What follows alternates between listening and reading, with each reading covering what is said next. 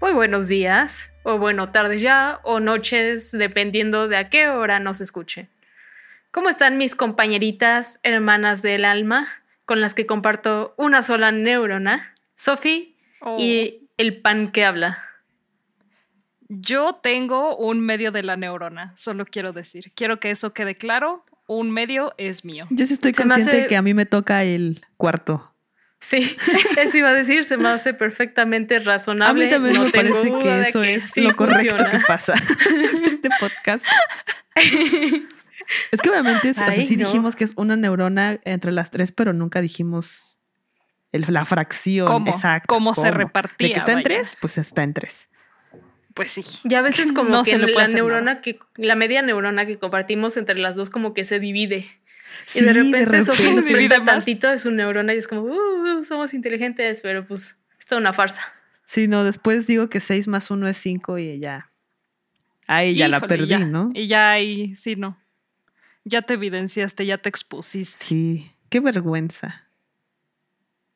Bueno, pues primero que nada quiero decir que estoy muy decepcionada, me trabé, de todos los trifecteros porque nadie, ni una sola persona me dijo que era un vampiro para y que se ofrecía a convertirme. Tuve a varias personas que me dijeron que eran cazadores de vampiro, pero yo claramente no pregunté por cazadores de vampiro. Pregunté por vampiros. Bueno, es que, los pues, cazadores hacen un excelente trabajo, que pues por eso ya no hay. O sea, los cazadores claramente son súper buenos en lo que hacen. Su trabajo es su vocación y ya él exterminaron la raza vampírica. Hmm. Hmm. Hmm. No lo sé. No lo sé. El punto es que estoy decepcionada. Pero bueno, hablando de estar atrapados en una vida mortal inútil. Espera, espera, ¿no le preguntaste su nombre a la niña? Sí, ¿cómo no, sí, me presentó, me dijo, ahí está el pan que habla y esa soy yo. Ah, sí, dijiste el nombre. Ah, wow, wow. Es que como normalmente le preguntamos, es que ahora hicimos trampa. Ya nos dijo el nombre desde antes y yo dije, espera un momento, un momento, no le preguntó su nombre. Sí, el Fui pan que habla. y le pregunté desde antes. Ok, prosigue. Gracias. Les iba a preguntar, ¿quieren saber la segunda forma en la que puedes arruinar tu vida más rápidamente. Obviamente la primera es estudiar animación en México. Sí, me lo sí, quitaste de eso la iba a boca, decir. Eso iba a decir. Pues la segunda es comprar un objeto embrujado en eBay. Oh, yo quiero hacer eso. Ah, yo también. Bueno, no, no quiero. Soy bien coyona. O sea, creo que quiero y luego cuando ya lo tenga va a ser como, oh, por Dios, no, ¿por qué hice esto? ¿Por qué hice esto? Es súper fácil, ¿sabías? Pero pues claro, el chiste de comprarlo en eBay es encontrarle cuál es el objeto embrujado verdadero y no nada más una réplica. Yo creo que deben de ser los más baratos. Yo tengo la teoría de que son los baratos porque son los que la gente ya está desesperada de deshacerse de ellos. Así de, por favor, quítamelo de las manos, por, ya no lo quiero tener un segundo más, quien sea. Es más, compra esta tostadora y de regalo te llevas al muñequito embrujado Billy. Sophie, me estás robando todas las palabras de mi boca. ¿No? ¿Tú dices Porque mira, yo estaba pensando, lo que pasa es que últimamente en el mercado inmobiliario las casas embrujadas eh, subieron mucho de plusvalía. Cuestan más. Cuestan más. Entonces, por ejemplo, estás en un fraccionamiento donde todas las casas valen 3 millones, pero hay una casa con fama de embrujada, cuesta 4. No más. Pero eso sí sabía. Creo que en Estados Unidos aplica igual. De que sí están más caras por alguna razón. Pero mi, mi teoría de eso es porque si de verdad está muy embrujado, o sea, si es embrujado problemático, no vas a andar ahí esperando al mejor postor, vaya. Creo yo. Justamente. Justamente. Y de hecho, tienes razón. Sí. de eso va mi historia del día de hoy. ¡Yay! Porque Cuando hice mi capítulo de pinturas embrujadas, justamente les platiqué de una pequeña, pequeña cajita que traía exceso de demonios. Y esta es su historia. Uh. Ok. El dueño más lejano al que podemos llegar de esta caja es, se llama Kevin Manis. Y de pura chiripada, justamente es él quien hace un pequeño post en eBay en el que vende un viejo gabinete para vino de madera. Y esta es la historia de ese gabinete de madera. Cuando digo gabinete de madera, literal es como así, como si fuera un armario muy pequeño que se supone que servía literal para guardar vinos. Se supone, digo se supone porque pues más adelante voy a llegar a eso, pero aquí todo es hipotéticamente. Como que no servía tanto para, para guardar vino. Nos vamos al año 2001, un maravilloso año en el que los pantalones que decían juicy en las nalgas estaban de moda. Por cierto, ¿ustedes usaron uno de esos? No recuerdo. Afortunadamente Quiero decir que no, pero lo que sí es que no, no puedo decirlo con seguridad porque ubican la textura de esos pants que era como aterciopelado y así. Lo recuerdo también. Sé que tenía de esos, o sea, sé que tenía pants aterciopelados, pero no me acuerdo si, si tenía acá la tipografía en, en el derrier. Vaya, no me acuerdo. Y es que además estuvieron de moda muchísimo tiempo. O sea, les estoy contando aquí 2001. 2001 ya estaban de moda. No, sé si en México, pero por lo menos en Estados Unidos. Sí. Este, pues sí, como hasta el 2007, 2010, ¿no? Se seguían sí, yo, yo sí apostaría por el 2010 que se seguían usando porque estoy segura que todavía en la secundaria llegué a ver chicas con esos pantalones, bueno, esos pants. Sí. Pero bueno, antes de que sigamos por este camino, por favor. Prosigo. Continúa. Era un hermoso, hermoso día en el que Kevin estaba para nada improvisando un regalo de cumpleaños para su mamá Aida, cuando de repente dio con una venta de garage. Kevin, cabe mencionar, era dueño de una tienda de antigüedades y escritor creativo, ¿ok? Nada más. Este es el capítulo donde yo pongo cosas sobre la mesa, ustedes lo toman si quieren o no. Entonces les digo, dueño de antigüedades y escritor creativo. En fin, esta, en esta venta de garage se encontró la dichosa caja de vinos con un Shema tallado en la parte de atrás. Ahora, espero no decir una barbaridad con esto, porque esta caja aborda mucho mitología judía y no voy a decir muchas cosas porque sé que si digo mucho voy a decir una pendejada muy pendejada. ¿eh? Si hablo mucho, algo, algo va a ser una estupidez. Algo de todo lo que saque va a ser una estupidez. porque tienes prudencia. Advertencia. Bueno, pero es estupidez inocente, ¿ok? Si dice algo malo, perdónenla. o sea, no me, me pueden corregir con mucho amor, solo no me griten imbécil porque yo ya les estoy diciendo. Es por ignorante, no por racista. pero bueno. Según yo, lo que investigué, un Shema es una oración judía que es de las más importantes y significa algo así como, oh Dios, una cosa así, o Alá, o algo así significa. al parecer la dicen como al inicio de empezar a orar. Entonces. ¿El amén inverso? O sea, porque amén va al final, entonces el otro al inicio. Quiero decir que sí, pero no puedo confirmarlo ni negarlo. Solo sé que es este un símbolo muy importante y entonces esta caja de vinos tenía eso tallado atrás. ¿Ok? Hasta ahí lo vamos a dejar. La dueña de esta caja, en ese entonces, era la nieta del dueño original. Este señor se llamaba Jabalé y a él al al parecer había escapado con esta caja del holocausto en Polonia. Luego había llegado a España hasta finalmente emigrar a América. Por alguna razón Kevin pensó que este sería el regalo perfecto para su madre, aunque originalmente no la quería comprar por aunque la nieta le estaba insistiendo como, no, sí, llévatela, está bien padre, a tu mamá le va a gustar. Mira, mira, las señoras toman vino, ¿no? Mira, ten, ten, eh, aquí va a guardar todo el vino mira, mira cuánto vino le cabe, mira, mira nomás. Y él estaba de, no, no, pero es una herencia familiar, ¿cómo me voy a llevar esta cosa? No, y además tu, tu abuelo la logró rescatar del holocausto. Del, holocaustico, ¿eh? Holocausto, ¿no? Mira no, no, este no me voy a llevar.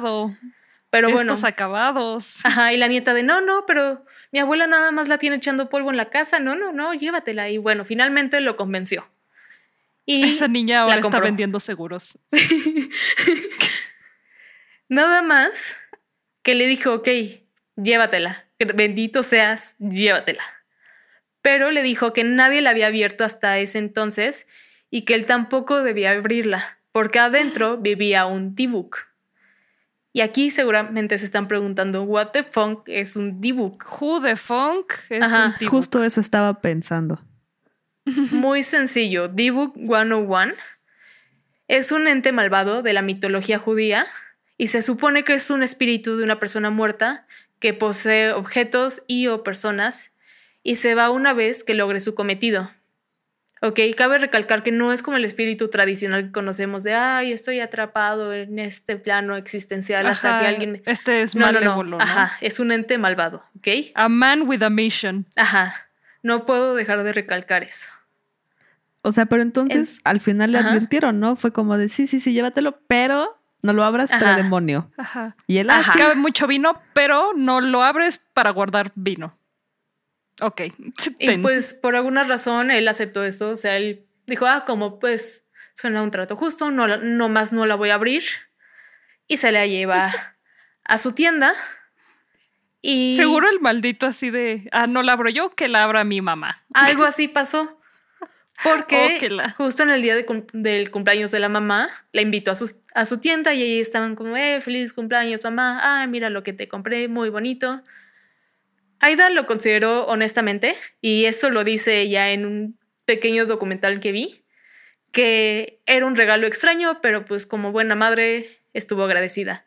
Pero también, como punto de comparación, ella menciona que su esposo siempre le regalaba sacos con patrones de cuadros que ella odiaba, porque el esposo sabía que no le iba a gustar y entonces ella lo iba a poder cambiar por algo que le gustara.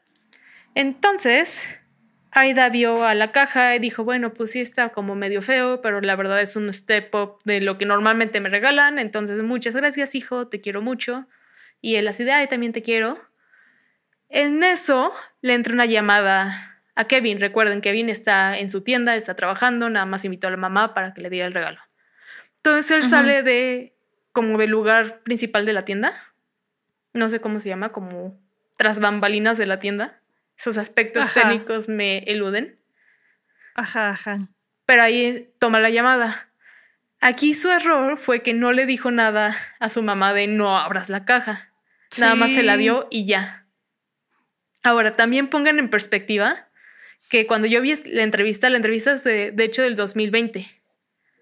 Y se ve, ajá, y se ve como una viejita muy viejita.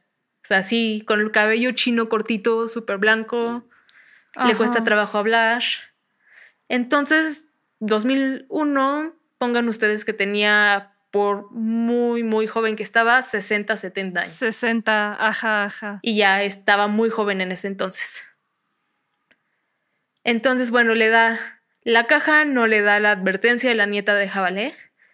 Y en cuanto Kevin va, la señora hizo lo primero que creo que todos haríamos en su situación. Ajá, es que exacto, o sea, ah, no es como te regalan algo y esperan que no lo abras, que eres Ajá, una que bestia. No lo uses. Pues sí.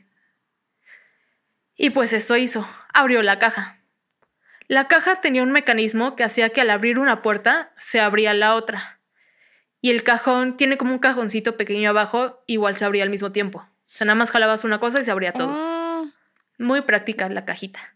Ajá, lo del cajón nunca lo había visto, pero según yo eso de las dos puertitas que se abran sí es como común, ¿no? Diría yo.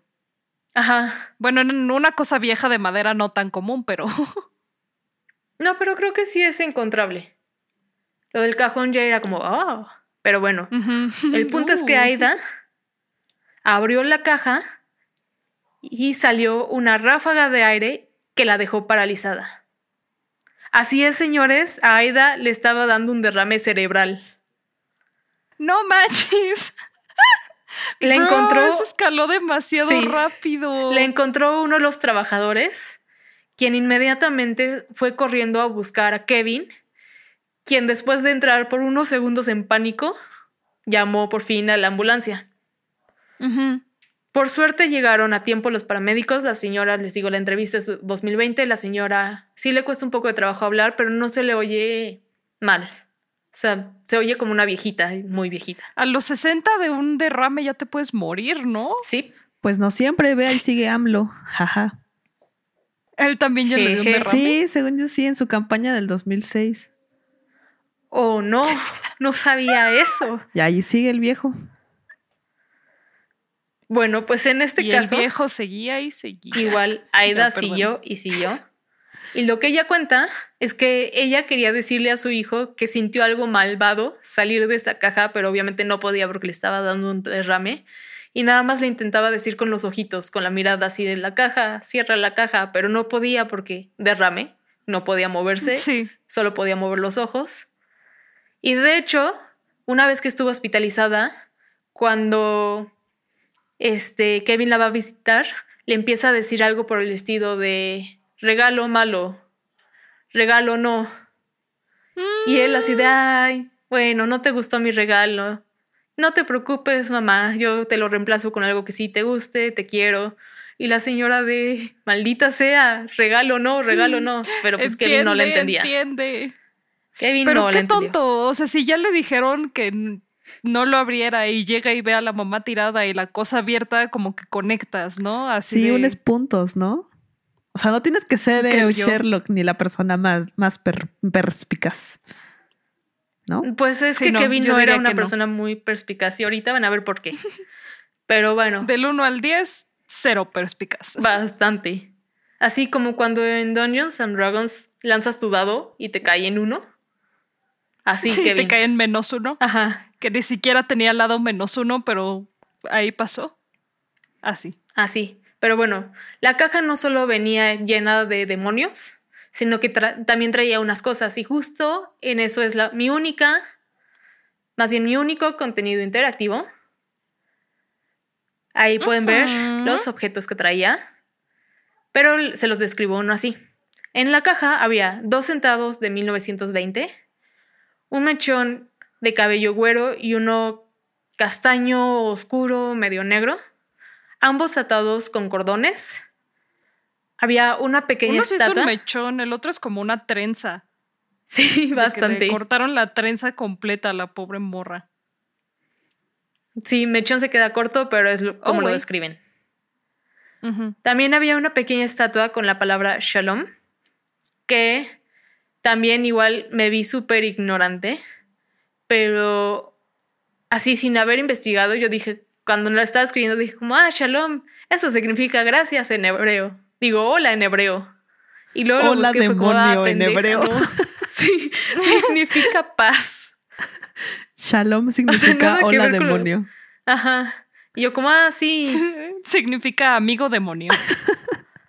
ah, sí, por fin una cosa que sé. No, pues no lo sabía.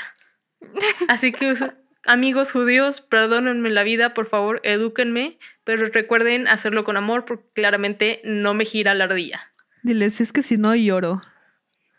Si me hablan feo, lloro. Pero bueno, además de eso, había una rosa seca, como cuando las... ¿Disecas? Ah, como las metes en seca. Cuando la metes como en el libro y así. Había un cáliz de oro y había un portavelas que se me hace que está precioso, que de hecho lo pueden ver hasta la izquierda. Literal es para que pongas tu velita y está ahí con sus pequeños sí, tentáculos. Parece como, ajá, son es un portavelas de Cthulhu. Sí, lo mismo pensé. Dije, wow, bien Lovecraft.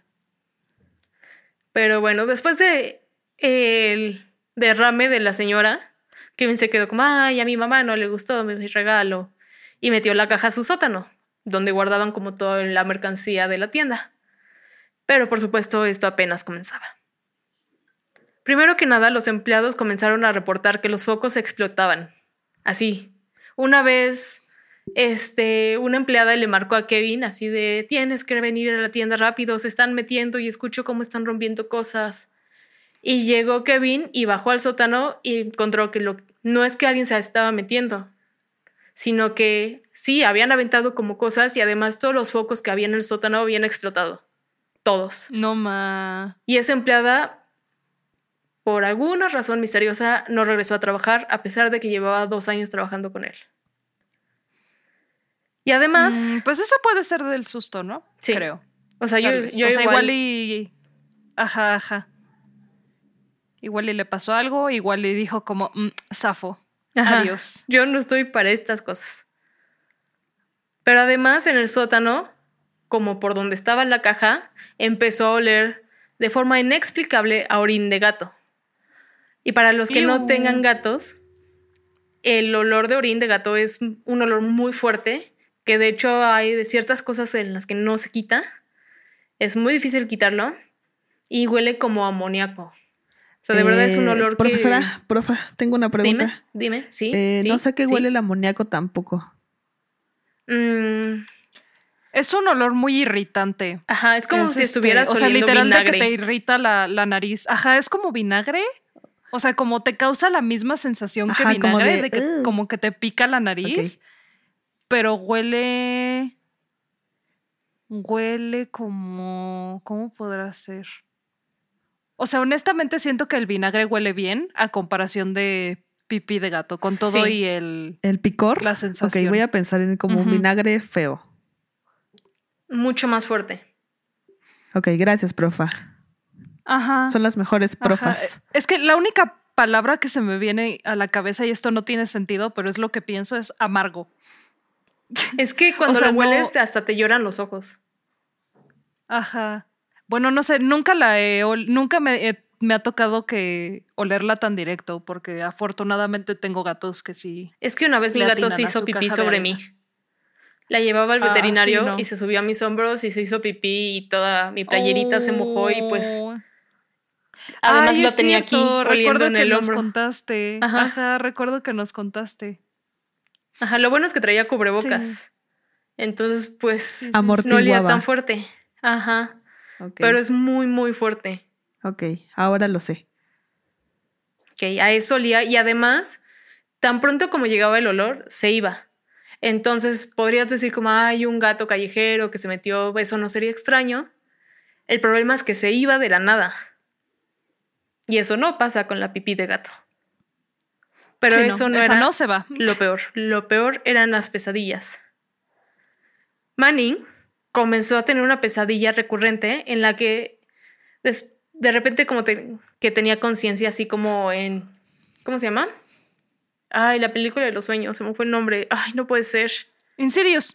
No. La Inception. El efecto mariposa. Ah. La Inception. ¿Qué? Vacas vaqueras. Esa no es de sueños. Tierra de osos.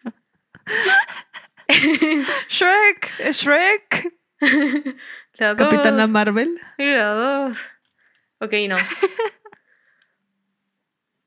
En Inception ya ven como. Así de óquela. Me exasperan. Bueno, a lo que iba con esto es que así como explican que de repente estás así, como que tienes conciencia y estás en un lugar del sueño, como lo explican en la película, eso le pasaba y de repente tenía conciencia y estaba caminando con algún conocido. Siempre era el mismo sueño, o sea, tenía conciencia y volteaba y estaba caminando al lado de algún conocido, pero era algún conocido que ya sea algún familiar, un amigo muy cercano, o sea, siempre era alguien en el que él confiaba al 100%. Mm. Eh, y de repente Manning se giraba y veía a esa persona a los ojos. Y es ahí cuando se daba cuenta de que algo estaba mal. Su instinto en los sueños le decía que ese algo era algo malvado. Y de repente ante sus ojos, esa persona en quien Kevin confiaba cambiaba hasta ser una vieja grotesca. Él la describe como una old hag. Mm, sí. Como para, para quienes no topen este como estereotipo. No sé si estereotipo es la forma, como tipo de fantasma, ¿no? Es el old hag, creo yo. Son como esas típicas viejitas, todas arrugadas, todas encorvadas, de las uñas como todas largas, todas narizonas, que se están quedando como pelonas de, de, de la cabecita, que huelen feo. Ese tipo de, de viejita, de fantasma de viejita. Justo. Pero entonces, cuando Kevin se daba cuenta de que esa persona ya no era la persona en la que él confiaba, ese ente endemoniado se volvía contra él y lo atacaba. Kevin siempre se despertaba en ese momento sobresaltado y se empezó a dar cuenta de que los moretones y rasguños que le aparecían en la vida real coincidían con las heridas que le había provocado la vieja grotesca. En muchas ocasiones, Kevin intentó deshacerse de la caja. La vendió con las otras antigüedades, la regaló a familiares y amigos, e incluso llegó a abandonarla afuera. Sí. Imagínate, o sea, venderla lo entiendo, ¿sabes? Tirarla a la basura va. No se la regalas a tu amigo. No se la regaló solo a sus amigos. Ahorita te digo en específico a dos personas que se les regaló. por eso les digo, no tenían nada de perspicacia. Eh, no tenía estípulos tampoco. Principios no los conozco. No, porque por supuesto la caja siempre regresaba y todas las personas se la, siempre se le regresaban con el pretexto de que eso traía un ente malvado que no dejaba de atormentarlos. El pretexto. La vieja confiable.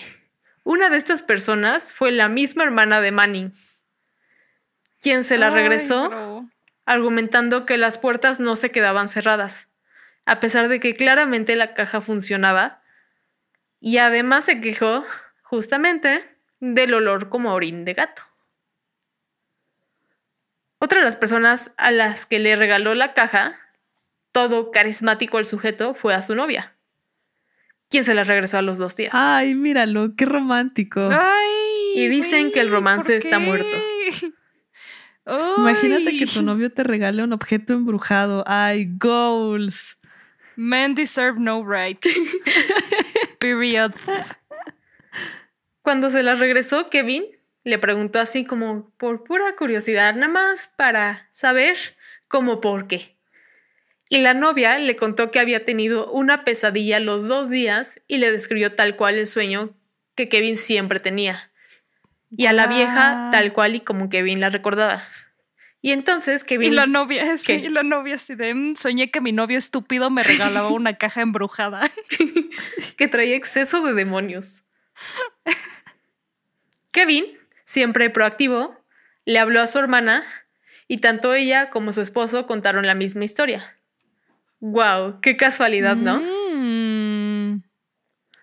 Y lo peor es que entre más tiempo pasaba en posesión de la caja, más control parecía tener el espíritu sobre su vida. Todos los que visitaban su casa afirmaban ver sombras de reojo. Kevin hizo lo que cualquier persona haría en su posición, creo yo. Buscó soluciones en Internet. Seguro así Entendible. Answers, lo veo. Eh, disculpen, tengo un demonio. Quisiera saber qué me recomiendan para quitármelo. La gente me regresa mi caja embrujada, auxilio. No, por eso, eh, si era el, los 2000, 2000, 2005, así cuando mucho, Yahoo Answers. Voy la a tener buena, confiable Yahoo Answers. Bueno, pues en una de esas noches que había intentado deshacerse de la caja y de repente la caja ya estaba de regreso y él así de... ¡ah!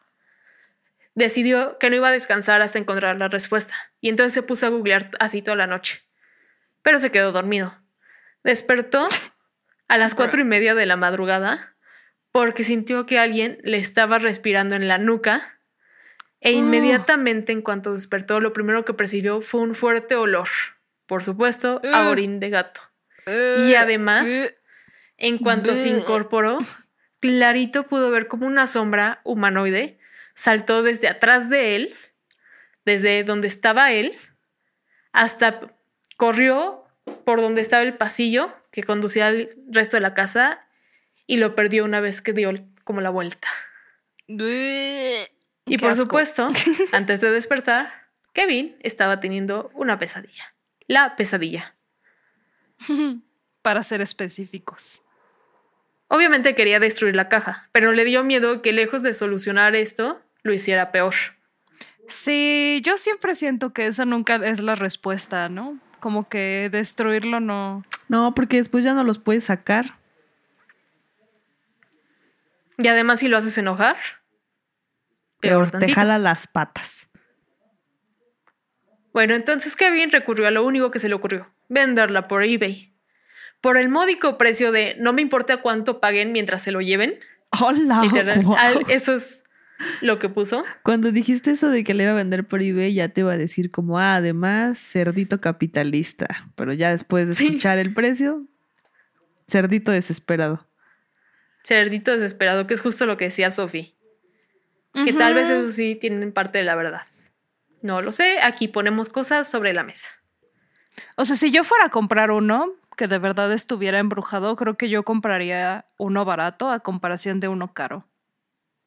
Sí. No digo que el caro sea fake, o sea, seguro también es real, pero seguro es algo como me, siento yo. No lo sé. Pero Kevin en su post en eBay, que de hecho les voy a poner el link para si quieren leerlo el original. Bueno, no es original porque obviamente es como el archivado, el reescrito, pero pues está parafraseado. No parafraseado. yo sí lo quiero ver no parafraseado, más bien sí es lo que puso copy-paste, pero bueno, este puso todo lo que les acabo de contar, sí, toda la historia de cómo lo adquirió, lo que le pasó, obviamente más a detalle, porque pues se puso ahí emotivo en su post, así de mi mamá me dijo, yo no les conté todo eso. Este de, esta imagen no nos la habías enseñado ya, justo cuando contaste lo otro. Sí, porque este es mm. uno de los objetos embrujados más famosos pero además de poner todo lo que les acabo de contar, agregó que él ni era religioso, ni quería que lo, involucraran en exorcismos ni sesiones espiritistas de ningún tipo, ni que iba a vender las piezas por separado, o sea, nada de lo que venía dentro, que lo iba a vender todo junto. También agregó que no hablaba hebreo, entonces no sabía lo que decían ninguno de los sellos ni nada de eso. Y finalmente que quería hablar con quien fuera el afortunado comprador para asegurarse de que fuera un adulto responsable en pleno uso de sus facultades mentales y que estuviera consciente de lo que estaba comprando. Este suertudo comprador, y aquí es donde digo, mm", pero bueno, lo pongo sobre la mesa, fue un estudiante, estudiante universitario no me suena a un adulto en pleno uso de sus facultades mentales. Joseph Nitzke, quien la compró por el módico precio de 140 dólares. Ay, además pagó un montón. ¿Qué le pasa? Es menso. Joseph contó que desde que la había comprado todo le había salido mal. Se le quemaron todos los electrónicos, o sea, literal, todos los enchufes le explotaron y todas sus máquinas hicieron boom. Su departamento se infestó de bichos y a su roomie se le cayó todo el pelo. De nuevo, lo pongo sobre la mesa. Pero luego Joseph. Eso, bueno. ¿Qué? Bueno, no, no iba a decir que lo del pelo tal vez no era por el fantasma. ¿Qué tal que ya tenía ahí su hueco? Alopecia severa.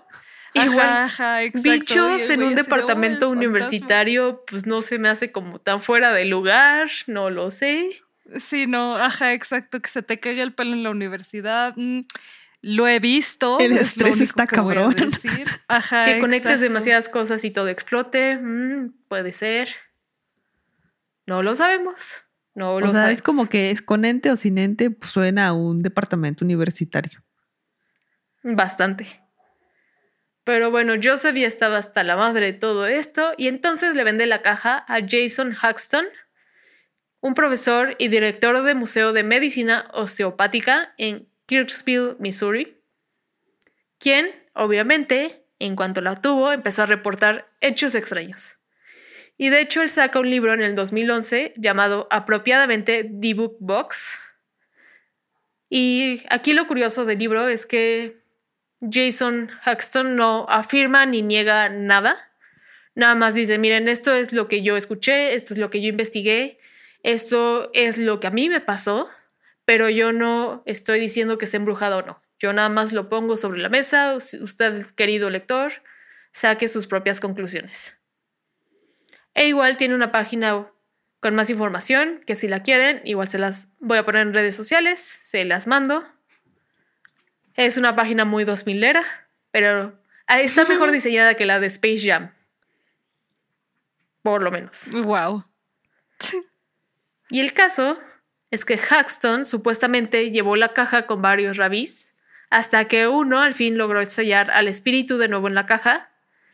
Y luego Haxton la, decidió esconderla para que no atormentara a nadie más, que nadie pudiera este, poseerla de nuevo. Hasta 2016. Esperen. Esperen. Listo. Ay, es que los camiones, qué bárbaros. Ay, ¿qué les pasa? Estaba pasando uno. Pero ¿Quién come camotes a las 11 de la noche? No, no el de los camotes, camiones. Ah, camotes. Entendí camotes. y yo así de quién come camotes. Ay, parte de camotes. 11 de la noche, hora de un camote. El señor de los camotes además vende plátanos con lechera. Creo que eso es lo realmente el fuerte de la venta. Qué rico. Sí, no sé. Yo sí le compraría camotes. Si hubiera uno por aquí, ¿sabes? Aquí veo una oportunidad de negocios. Mañana mismo voy con mi carrito de camotes. Pero bueno, regresando a lo importante, yo. Perdón. ¿Qué leo, eh? Sí. En el 2016, Jason Haxton vende la caja y la compra Zach Vegans. No sé cómo se pronuncia. Vegans, Vegans, Bogans. Bogans. Para los que no están en el medio paranormal, Zach es un investigador paranormal famoso por su programa llamado Ghost Adventures, que básicamente es la versión gringa copiada de Extra Normal. El mero, mero mm, sabor ranchero. El refrito de Extra Normal. Mm. Es literal lo mismo. Van a un lugar embrujado y entre todos se me dicen como, no ma, me empujaron. ¿Sintieron eso? Sí, yo lo sentí. Quiero buscarlo. Luego están como esos sitios de, de, internet donde ponen como programas de tele viejitos. Ay, mi perro. Una disculpa. Donde ponen programas de tele viejitos y a veces hay como de esos donde cazan Te fantasmas. Digo dónde seguro está en Pluto TV. Ajá, en Pluto TV, en Tubi TV, como que por ahí ando buscando así a veces. Sí. He encontrado un par. Deberían verlo. Sí, sí es bueno, o sea, está entretenido. A mí me ha gustado mucho verlo. Pero bueno, este no, a diferencia de Extra Normal, Saxi tuvo mucho más éxito. Tiene un museo en Las Vegas. Y es ahí donde está expuesta la caja hasta hoy.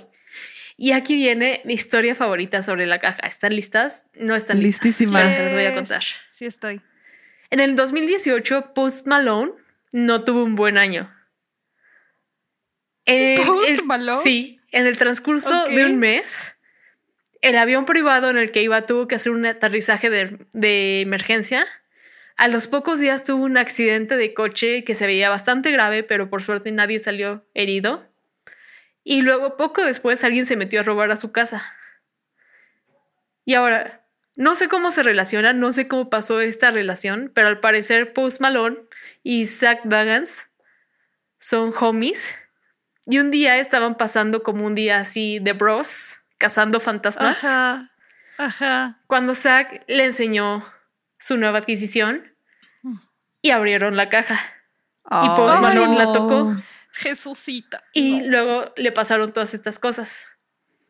Y Post Malone afirma que él está, o sea, él está convencido de que la caja lo maldijo. De hecho, hay una entrevista que hace con Seth Meyers. Dura súper poquito. Igual se las voy a compartir. Dura como seis minutos. Este, y los primeros cuatro creo que habla de otras cosas y ya los últimos dos más o menos son los buenos. Pero el punto es que él dice que esta experiencia es lo que lo dejó convencido de la existencia de lo paranormal. Y de hecho también en esa entrevista habla de que en su casita en Utah, tiene una casita en Utah, le gusta salir a las 4 de la madrugada con gogles para ver en la oscuridad y que ve hacia arriba para ver si puede ver aliens. Ay, no. Ay, no. No sabía que Post Malone era esa clase de entusiasta. Ajá, Está súper tiernito. Yo, o sea, la verdad, Hay que recomendarle no lo ubicaba podcast. más que físicamente, porque no es como el tipo de música que oigo, entonces nunca lo había visto ni en entrevistas ni en nada. Se me hizo un muy buen sujeto, muy simpático. Igual la entrevista es súper reciente. La entrevista es de- igual del 2020. Nada más les dejo el dato. Pero bueno, ante todo esto, ¿qué dicen los expertos sobre la caja? Pues en el 2019, un investigador escéptico, así es, ese es su título, investigador escéptico, llamado Kenny Beadle, analizó la caja y concluyó que una, ni era judía, dos, ni era de Polonia, y tres, que era un viejo minibar de Nueva York, y que Manny se había creado toda esta historia para que le dieran más dinero por la caja. Kenny fundamenta todo esto con un post que hizo Kevin Manning en Facebook. Este lo hizo en el 2015 y lo encontró así, se puso a estoquearlo y lo sacó. El post dice: Yo soy el creador original de la historia de la caja D-Book que aparece en mi post de eBay del 2003. ¿Qué tal esto? Si tú o alguien más puede encontrar alguna referencia a una caja D-Book en cualquier parte de la historia antes de mi post en eBay, te voy a pagar 100 mil dólares y me tatúo tu nombre en la frente.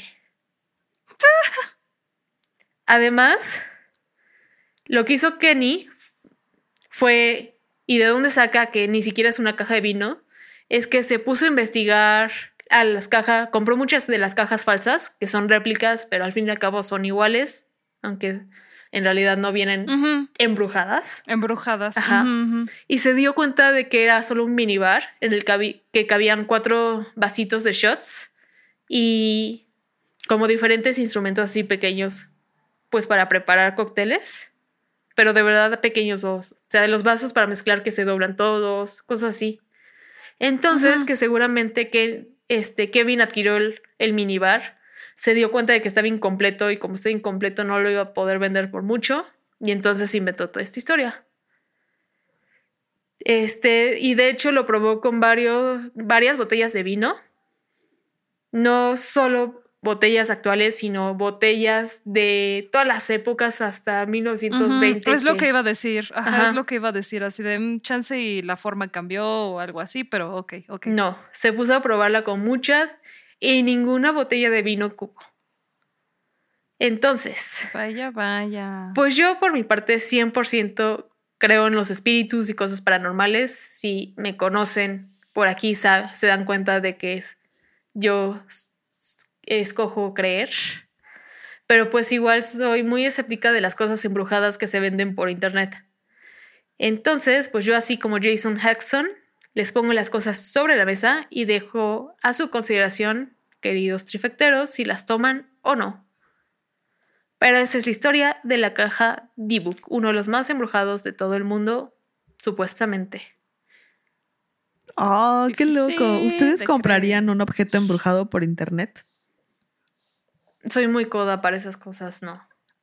Y yo muy coyona. Es lo que iba a decir. O sea, que lo pienso y digo como, ah, no más, sí, sí lo voy a hacer. sí", y- pero yo sé que realmente no lo quiero. O sea, si de verdad, de verdad está embrujado, voy a sufrir y voy a llorar y no voy a poder hacer nada. Entonces no tengo como esa parte de mí que me lo impide. Además, ¿por qué pagar 140 dólares por una cosa ahí pedorra que seguro ni está embrujada si puedo irme a la lagunilla y tengo más probabilidades de comprar algo embrujado ahí?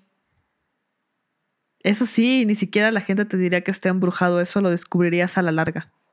Exacto. Eso lo descubres Una agradable ya. sorpresa. Sí, ya eso lo demasiado descubres sobre la marcha. O sea, creo que de gente que tiene cosas embrujadas, tengo un, un amigo que él sí compra, compraba cosas embrujadas y las tenía en su casa. Así de que en su pared, solo que cuando llegabas te decía como, eso de ahí no lo toques porque está embrujado. Y tú, ah, ok. Por si sí o por si no, Entonces, mejor no lo toco. Sí, tenía dos, tres cosas ahí embrujadonas. Guau. Qué Le creo. Pero seguro no pago 140 dólares para tener sus No. cosas. Creo que incluso una fue gratis. Ahí está. He ahí la diferencia. Ahí Hasta donde sé, nunca le pasó nada paranormal. Aún así. Ah, es como, se supone, ¿vieron lo de, ¿se acuerdan lo de la piñata de Dross? Sí. Sí, se supone que el señor, que al señor este de la piñata le empezaron a hacer ofertas para comprar la, la piñata embrujada. ¿En serio? Pero que no la quería vender. ¿Por qué no? Ahí sí, quién sabe si es porque no está embrujada y no quería que lo cacharan. O sea, él decía que no porque no quería pasarle eso a nadie más y que él lo iba a arreglar, ah. pero, o sea, es eso. Mm. O no está embrujada y no quería que nadie más. Yo voto por esa, porque si tienes algo embrujado en tu casa, pues obviamente lo primero que quieres hacer es deshacerte de esa cosa, ¿no? por lógica, creo yo. Pues sí. Uno diría. Yo sí me deshacía a toda costa. Pues así bueno, como no, no a toda costa, no, no se lo regalaría a mi novia o mi novio, va, vaya. A mí, a mi Tampoco mamá soy tan de 60, 70 años. sí, por dos.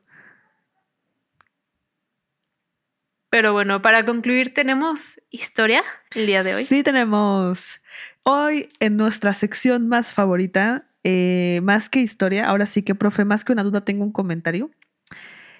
Esta vez un trifectero tribalero nos envió una nueva aportación sobre un caso de un ovni que fue visto en Ixtapan de la Sal, México, grabado con un celular igual eh, moderno, entonces podemos decir que está bastante en HD.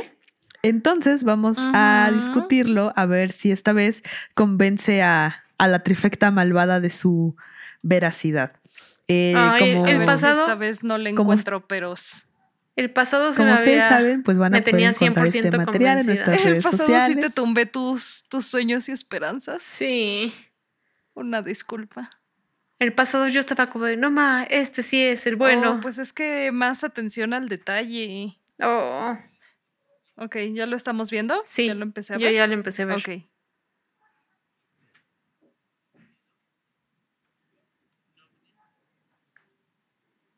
Ay, bueno, creo que tal vez deberíamos. O sea, sé que estamos todos ah, muy concentrados viendo el video, pero no olvidemos que, estamos haciendo un. Igual no quiero decir nada hasta que tú digas algo. ya, para no emocionarte. ¿Qué opinas tú?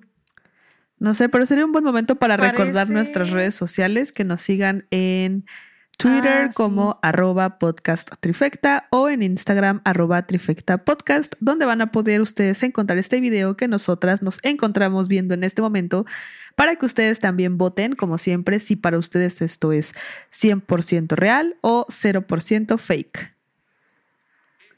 ¿Es lo qué? ¿100% real o 0% fake?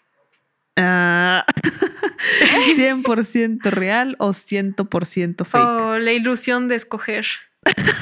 es que justo estoy entrenando a, los trifecteros a vivir la vida adulta, donde crees que tienes oportunidad de escoger, pero en realidad todas las decisiones están previamente manipuladas.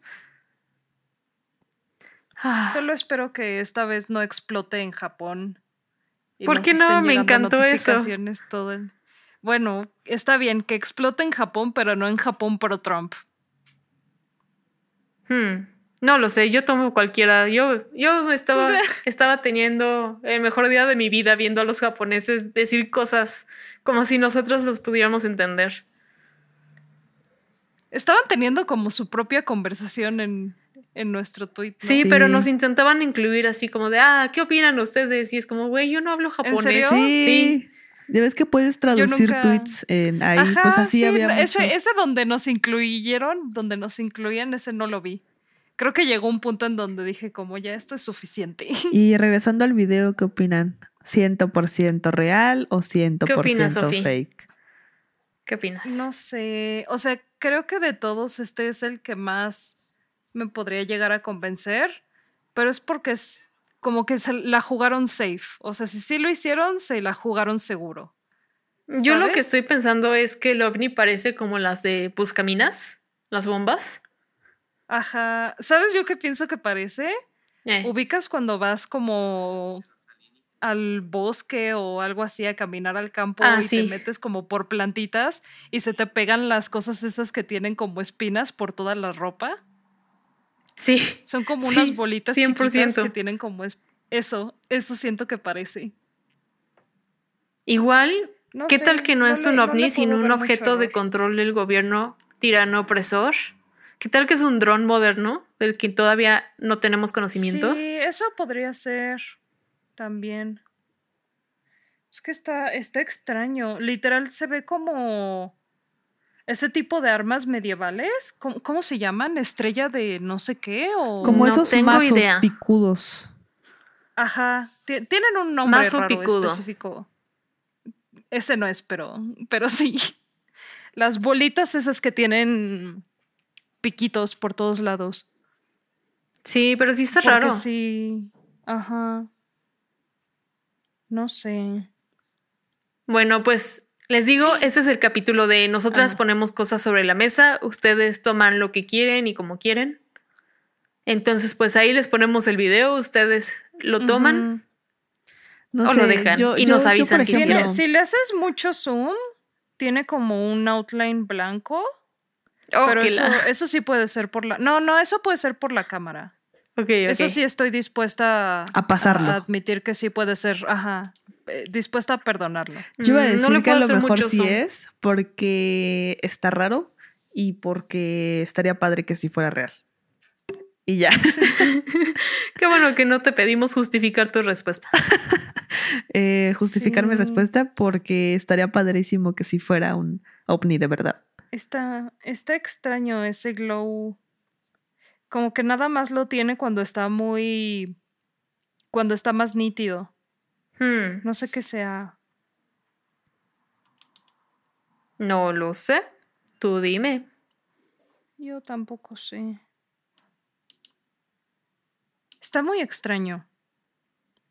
Ok. Pero creo que de todos, este, este es el que.